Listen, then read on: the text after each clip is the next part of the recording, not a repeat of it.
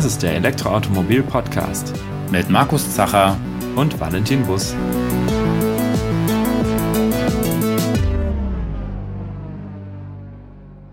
Elektroautofahrerinnen, die schon längere Zeit elektrisch unterwegs sind, die werden sich vielleicht noch an das Ladekartenchaos erinnern, das es in früheren Jahren gab, also gerade so zum Beginn der Elektromobilität. Da brauchte man immer ziemlich viele verschiedene Ladekarten, um irgendwie an den Strom zu kommen, weil praktisch jeder Betreiber sein eigenes ähm, Netzwerk hat und seine eigenen, seine eigene Ladekarte eben benötigt wurde, um dort laden zu können. Das hat sich aber zum Glück ein bisschen geändert und heute ist es deutlich leichter, mit nur einer Ladekarte überall an den Strom zu kommen. Ja, genau. Und damit das möglich ist, gibt es Unternehmen wie zum Beispiel die Digital Charging Solutions, kurz DCS, die daran arbeiten, einen möglichst flächendeckenden Zugang eben zu Ladestationen europaweit zu ermöglichen. Und was dafür alles im Hintergrund passieren muss und, und welche Services DCS sonst noch anbietet, Dafür haben wir jetzt heute einen Interviewpartner wieder bei uns, nämlich den Geschäftsführer von DCS. Herzlich willkommen, Jörg Reimann. Vielen Dank. Freut mich, bei euch sein zu können. Ja, Jörg, willst du uns kurz was zu deinem Werdegang sagen, wie du zu DCS kamst und was du da jetzt machst? Jawohl, sehr gerne. Beruflich eingestiegen, klassischerweise über die Unternehmensberatung, dann zu einem der großen Automobilhersteller gekommen, zu BMW äh, in München und da dann äh, nach einigen Jahren in das BMW i-Projekt äh, eingestiegen. BMW i, BMW i3, damals erste deutsche Elektrofahrzeug auf dem Markt und äh, es war damals eine sehr spannende Phase, äh, diese Launch-Vorbereitung mitbegleiten zu können. Also war einer der der ersten Pioniere in dem Bereich und habe da in dem Bereich mich auch kümmern dürfen um das Thema Services. Also alles an Diensten, die man so braucht in Verbindung mit dem Elektrofahrzeug. Und über dieses Thema, äh, das hat mich im Grunde nicht mehr losgelassen in den ganzen nächsten Jahren. Und damals war das Ziel nicht nur ein Fahrzeug auf den Markt zu bringen, sondern idealerweise viele innovative Services drumherum. Und ähm, da ich wusste, BMW kann viel, aber Services entwickeln vielleicht nicht unbedingt so die Kernkompetenz eines Automobilherstellers ist, habe ich damals äh, BMW iVentures gegründet, also ein Venture Capital Fund oder ein Corporate Venture Fund, wie man genau sagt, der eigentlich genau die Aufgabe hat, in innovative Dienste zu investieren. Das habe ich damals aus New York gemacht, äh, einen Fonds aufgebaut und tatsächlich in die ersten Ladedienste investiert, die damals so aus dem Boden gesprießt sind. Und ähm, das hat mich nicht mehr losgelassen, das Thema. Und mhm. äh, einige Jahre später hat man mich dann gebeten, ob ich nicht die Geschäftsführung der Digital Charging Solutions übernehmen möchte, die dann zur damaligen Zeit dann eben ausgegründet wurde, aus BMW heraus und in ein Joint Venture äh, mit Mercedes-Benz eingebracht wurde. Mhm.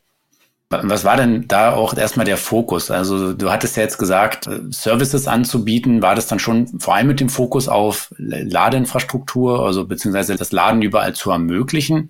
Oder kamen auch noch gleich andere äh, Services dazu?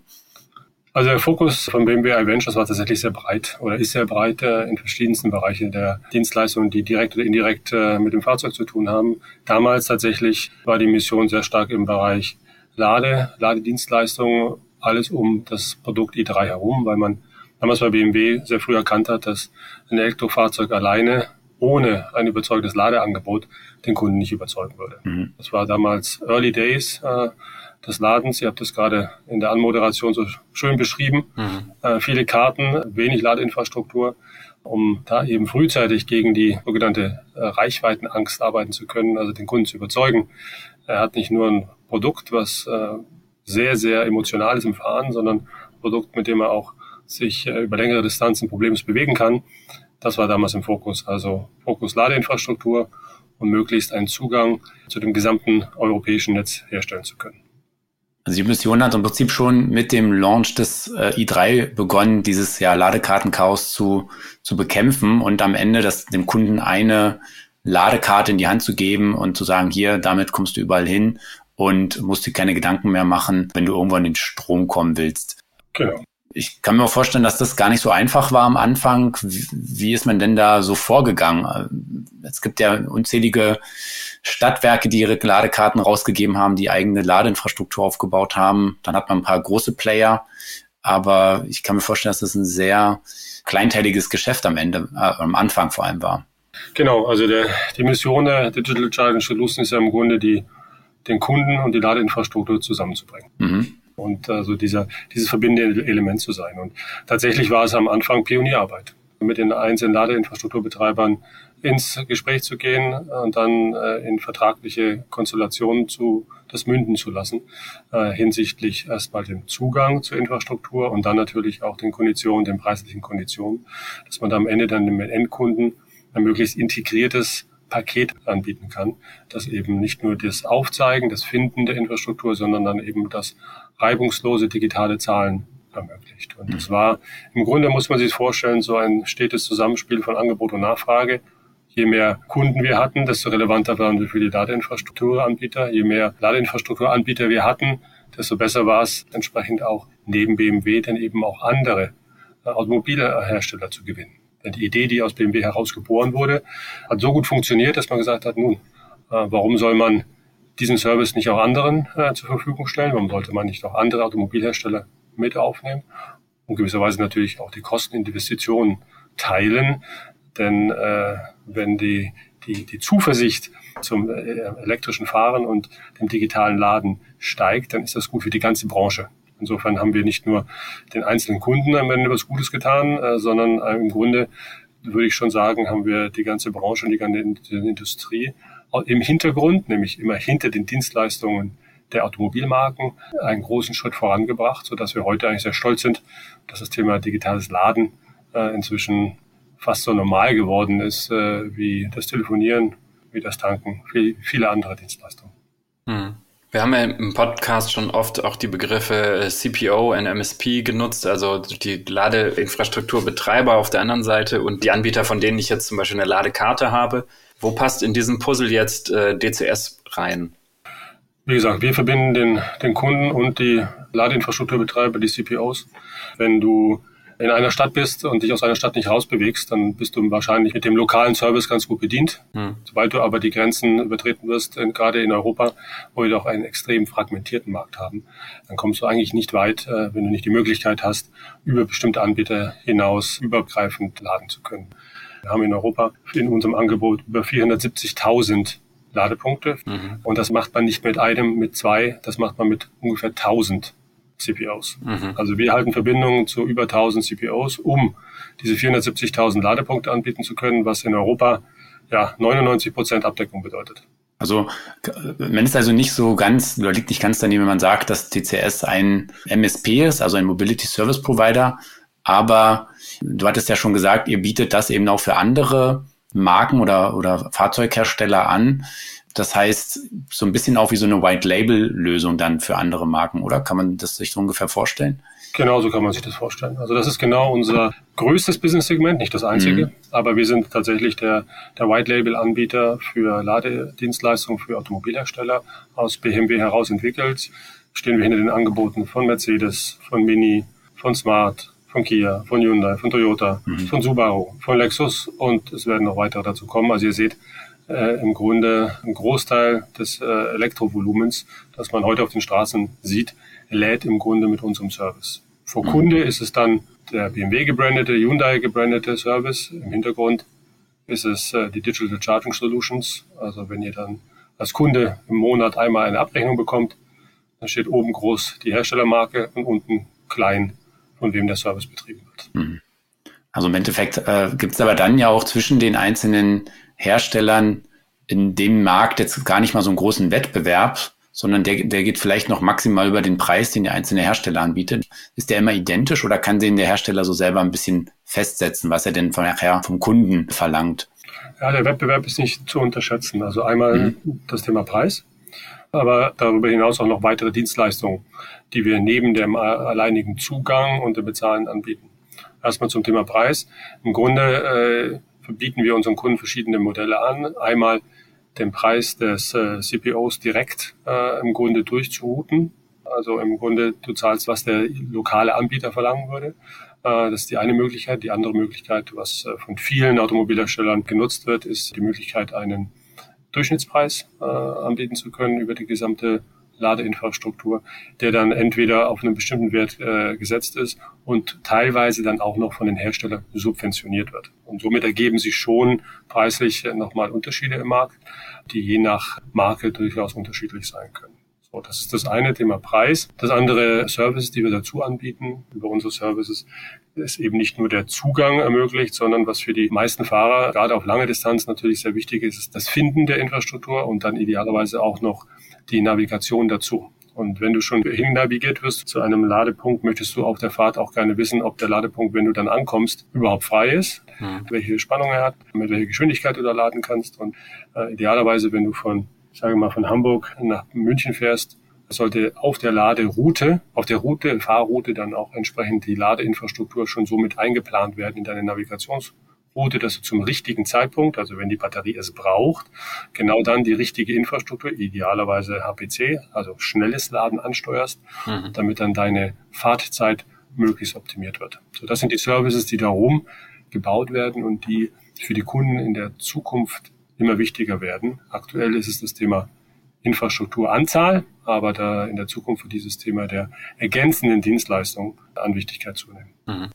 Ist es dann so zu verstehen, dass praktisch auch diese Routenplanung ein Dienst von euch ist oder ist die Informations zur Verfügung stellen, damit dann die Routenplanung von dem jeweiligen Hersteller das optimal nutzen kann? Also wir bieten beides an. Wir haben selber ein Angebot in dem Bereich und äh, das zeichnet die DCS sicherlich aus, dass unsere Dienstleistungen bei den Fahrzeugherstellern mitunter sehr stark in deren eigenen Navigationsdienstleistungen, in deren äh, eigenen Dashboards, in deren eigenen Companion-Apps tief integriert sind. Mhm. Und nur dann ist es aus Kundensicht der Mehrwert, wenn du nicht zwischen verschiedensten Services äh, wechseln musst, sondern ja. die Navigation an sich eng verknüpft äh, und tief integriert eben auch das Thema Ladeinfrastruktur ansteuern und bezahlen beinhaltet. Dann entsteht aus Kundensicht eben dieses tief integrierte Seamless, wie man so schön sagt, äh, Produkterfahrung. Und das ist das, was uns auszeichnet, da wir aus der Automobilindustrie heraus geboren wurden sozusagen, verstehen wir, denke ich, sehr, sehr gut, wie man diesen Service dann auch nachhaltig und tief für den Kunden in den, in den bestehenden äh, Navigations- und weiteren Services des Herstellers integrieren kann. Mhm. Aber der, der Hersteller hat dann noch die Möglichkeit, da quasi weitere Varianten draufzusetzen oder weitere Optionen, Funktionalitäten zu ergänzen. Genau, es hat die Möglichkeit, hängt sehr äh, meistens davon ab, wie technisch reif der Hersteller ist. Mhm. Man könnte vorstellen, dass die Premium-Hersteller, äh, gerade im deutschen Kontext natürlich, versuchen, immer ganz vorne da zu sein bei den neuesten Innovationen, während Volumenhersteller sich erstmal darauf konzentrieren, eine möglichst breite Abdeckung äh, zu bieten. Insofern sind die Innovationstreiber sicherlich die Premium-Automobilhersteller. Und in dem Fall Zusammenhang sicherlich äh, zu nennen das Beispiel äh, Plug and Charge. Mhm. Das ist also bei Königsklasse des mhm. digitalen Ladens sozusagen, dass du ohne Karte, auch ohne Mobile und ohne App direkt aus dem Fahrzeug den Ladevorgang starten kannst und dann mit der Verbindung Kabel zu Fahrzeug die Authentifizierung passiert und im Nachhinein dann auch die Abrechnung passiert. Also so tief integriert, wie man sich das eigentlich nur wünscht. Äh, und das können inzwischen immer mehr Produkte der Hersteller äh, leisten das. Und das wird ein Standard sein, der in der Zukunft dann auch in der breiteren Masse Einzug wird. Mhm. Jetzt hast du ja schon eine immens hohe Zahl genannt an Ladestationen, die verfügbar sind über das DCS-Netzwerk. Aber es gibt ja ähm, diverse Stationen sicher, die auch noch nicht damit eingebunden sind. Äh, was sind denn so, so typische Hürden, die es schwierig machen, die einzubinden? Und arbeitet ihr da auch daran, die trotzdem zu integrieren, so mit dem Ziel 100 Prozent, alle Ladesäulen sollen abgedeckt sein? Oder sagt ihr, der Pareto-Prinzip, die letzten äh, 10, 20 Prozent lohnen sich vom Aufwand vielleicht auch einfach nicht? Ja, beschreibst du die Lösung natürlich schon sehr gut, aber dennoch, also wenn du eine findest, die nicht angebunden ist, dann bitte äh, melde dich bei mir. Hätte ich gern gewusst. Mhm. Wenn du eine findest, mhm. jederzeit gerne. Natürlich. Ähm, aus Kundensicht möchten wir äh, so nah wie möglich an die 100 Prozent rankommen und mit den 99 Prozent in Europa und den 98 Prozent in Deutschland, ich würde sagen, drücken wir mal zwei Augen zu, dann haben wir praktisch alles abgebildet. Diejenigen, die nicht eingebunden sind, sind häufig Infrastruktur äh, oder Angebote, die sehr, sehr lokal sind, sehr, sehr begrenzt sind und von der Installation her schon bewusst für eine ganz spitze Nutzergruppe überhaupt erst geschaffen wurden. Das ist viel im Bereich äh, Workplace Charging mhm. oder sehr abgelegene Regionen, wo im Grunde die Benutzergruppe schon sehr gut definiert ist und wo für den Anbieter es im Grunde nicht lohnt, entsprechend in die äh, erforderlichen Protokolle zu investieren, damit die Infrastruktur dann eingeflottet werden kann, sozusagen in das große Netz, weil er durch eine bestehende lokales lokale Nachfrage sein Geschäft ausreichend auslastet. So, und das trifft aber tatsächlich nur für sehr wenige zu, denn für den allergrößten Teil der Infrastrukturbetreiber heute besteht eine der Herausforderungen darin, die Auslastung nach oben zu bringen. Mhm. Es mag mal in Innenstadtbereichen kommt es sicherlich häufiger vor, dass man zweimal um den Block fahren muss, so wie es mir auch heute früh ging, um eine freie Ladestation zu finden. Aber im, im Flächen, der Fläche gesehen äh, ist das eben noch längst nicht so. Ähm, da haben wir in den letzten Jahren einen erfreulichen Ausbau äh, der Ladepunkte gesehen, äh, sodass wir heute schon ganz gut vorbereitet sind, auch für die Welle der nächsten Zulassungen, die mit den neuen spannenden Produkten auf uns zukommt. Mhm. Wie kann man sich das allgemein vorstellen, wie so eine Ladesäule ins DCS-Netzwerk mit reinkommt? Also es wird ja auch quasi jeden Tag gehen ja wahrscheinlich sogar Dutzende, vielleicht sogar Hunderte neue Ladestationen europaweit ans Netz werden aufgebaut. Ähm, wie klappt es denn dann, dass die dann auch tatsächlich eingebunden werden in, ins Netzwerk? Weil der Kunde selber, der, der kriegt das ja in dem Sinne gar nicht mit. Der kriegt halt nur mit, der hält seine Karte ran und geht davon aus, jetzt ist hier eine neue Ladestation, ich kann hier sofort laden. Gut, wir haben natürlich einen regelmäßigen Datenabgleich mit den CPOs, dass sobald eine neue Station aufgebaut wird, die auch in unserem im CPO-Netz angezeigt wird und sobald sie im in Anführungsstrichen lokalen CPO-Netz integriert ist, dann ist sie auch bei uns integriert. So, insofern wir wachsen im Grunde automatisch ganz natürlich mit dem wachsenden Netzwerk mit.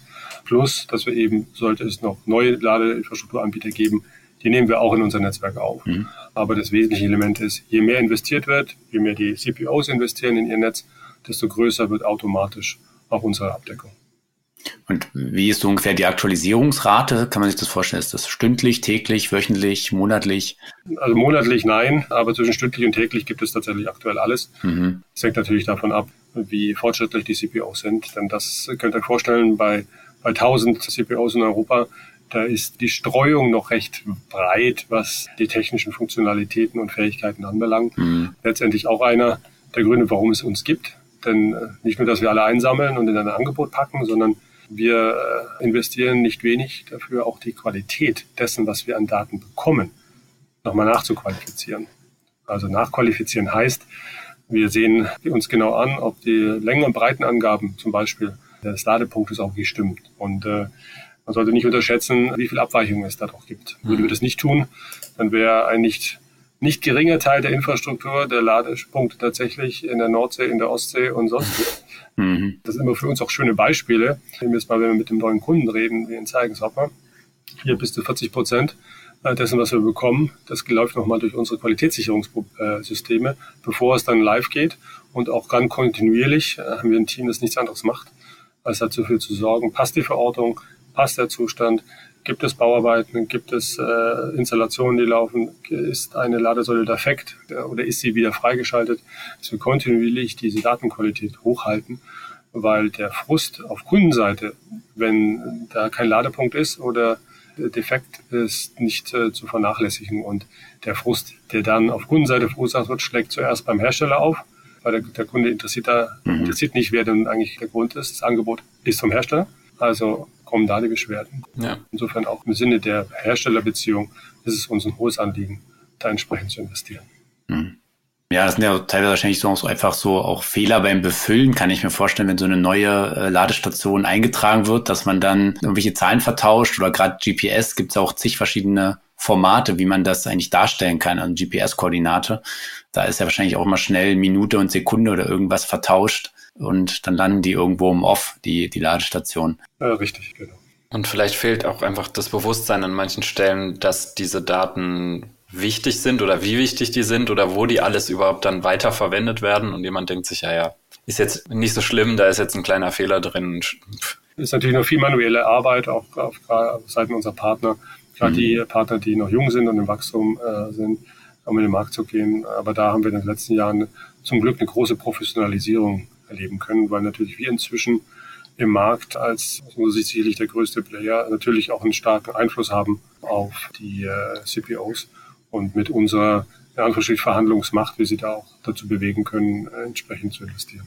Mhm. Wie äh, kann man sich das denn ungefähr vorstellen, wenn jetzt jemand, sagen wir mal selbst, also ein, ein deutscher Kunde, der fährt jetzt ins Ausland irgendwo hin, lädt dann mit seiner Karte, äh, wo, also was passiert denn dann, wenn der eigentlich seine Karte an die Ladestation hält? Wie ist denn da so der, der Informationsweg, bis das dann irgendwo mal auf der Rechnung aufschlägt? Kannst du das so ein bisschen skizzieren?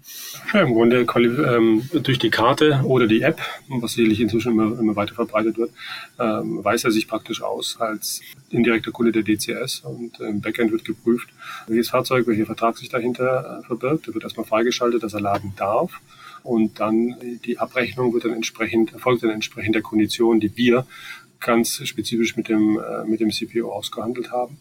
Und am Monatsende erfolgt dann die Abrechnung. Man kann sich das ähnlich vorstellen äh, wie Mobilfunkvertrag. Mhm. Deswegen nutze ich auch diese Analogie sehr gerne, denn das digitale Laden ist vom Nutzererlebnis und von den, von den Services, die darum gebündelt sind, sehr viel näher am Mobilfunk, als es am klassischen Tanken ist. Mhm. Also das ist ein nicht inkomplexe äh, System im Hintergrund und das beschreibt letztendlich auch die, sagen wir mal, die Geschäftsgrundlage der Digital Charging Solutions.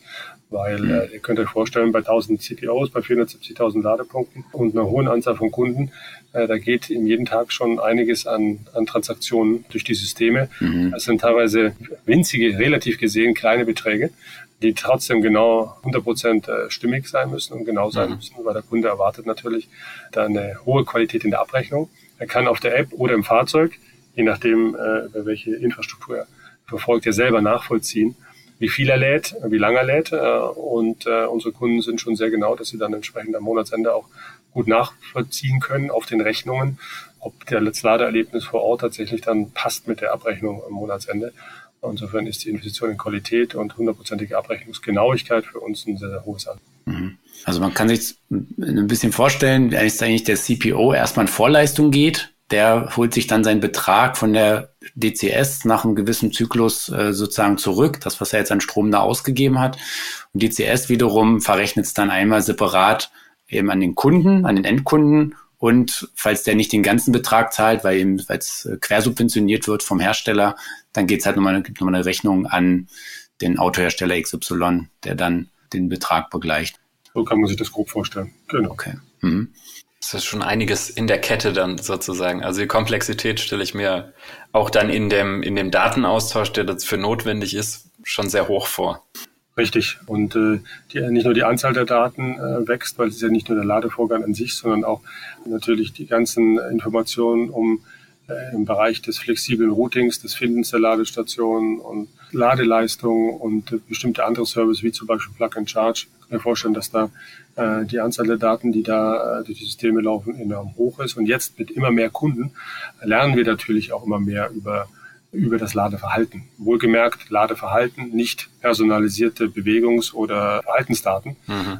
Kennt ihr alle die Vorschriften, was wir da dürfen, was wir nicht dürfen, sondern wir konzentrieren uns logischerweise auf das, was am Fahrzeug passiert und was geladen wird in dem Moment. Und das hilft uns aber, unsere Algorithmen immer zu verbessern und dem Kunden immer maßgeschneidert und bessere Services äh, zur Verfügung stellen zu können. Mhm. Kannst du da schon so ein bisschen einen Ausblick geben, wo ihr hindenkt oder wo ihr euch hin entwickeln wollt als CCS, wie es da so weitergeht?